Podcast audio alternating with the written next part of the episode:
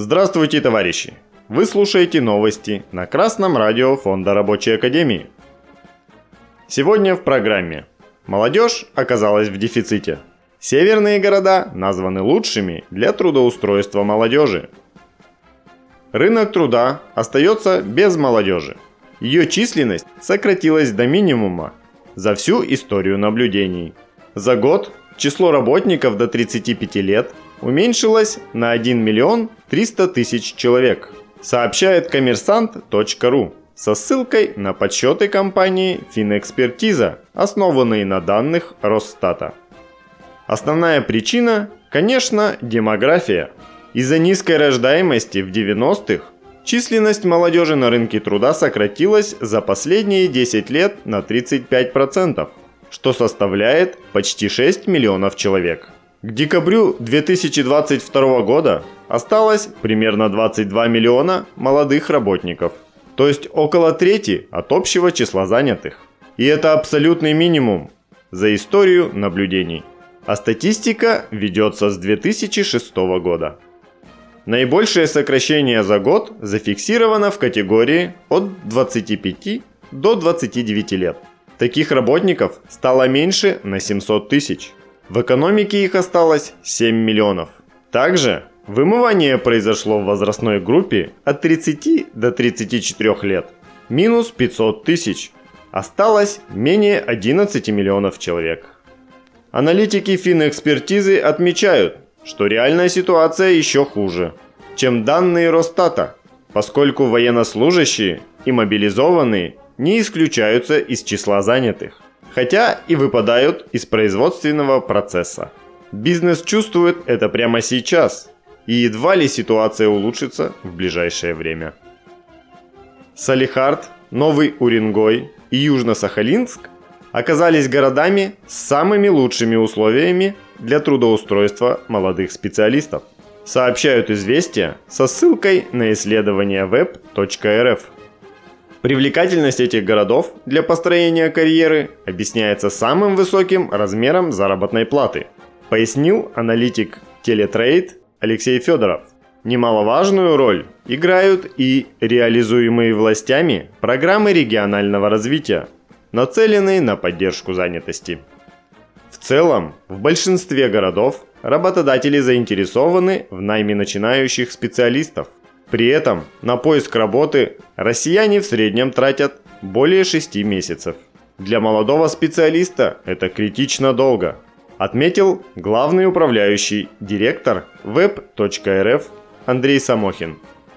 Молодые люди не имеют достаточного опыта и навыков для трудоустройства, а значит не могут конкурировать с более опытными претендентами, объяснил причину Алексей Федоров. В исследовании web.rf также сказано, что многие молодые специалисты сталкиваются с проблемой поиска работы по специальности. Часть их в итоге решает сменить профессию. Согласно исследованию hh.ru, которое есть у известий, только 47% россиян продолжают работать или искать вакансию по специальности. Каждый пятый трудится или находится в поиске работы не по своему профилю. Раз Салихард, Новый Уренгой и Южно-Сахалинск оказались самыми лучшими городами для молодых специалистов, то надо изучить их опыт и самые лучшие наработки применить по всей стране. Ведь рабочие руки нужны везде. Также надо учитывать сокращение числа молодых работников, причина которого в обогащении единиц за счет жизни миллионов в 90-х. Сейчас резкая нехватка работников в военно-промышленном комплексе. Значит, надо на этих предприятиях значительно улучшить условия труда, чтобы привлечь туда больше рабочих, в том числе и молодых. Поднять зарплату выше стоимости рабочей силы, а это не меньше 200 тысяч рублей.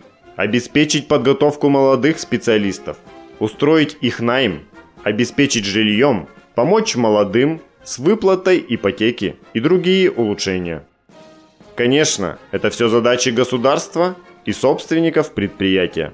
Но и рабочим не надо сидеть сложа руки и ждать манны небесной. В ваших же интересах сейчас улучшить свое положение. Чтоб завтра молодые ребята пошли не в офисах пятой точки просиживать и не курьерами по городу бегать, а пришли на ваши заводы и продолжили ваше дело. У кого молодым учиться работать на заводах? У вас, нынешних рабочих. У кого молодым учиться ценить свой труд? У вас, сознательных рабочих. У кого молодым учиться борьбе за лучшую жизнь? У вас, борющихся рабочих. Как действовать, как бороться, можно прочитать в свежем номере газеты «Народная правда». Там рабочие вахтовики делятся своим опытом коллективных действий. Они организовались, сделали из желтого профсоюза свой, красный, и добились некоторых улучшений для себя.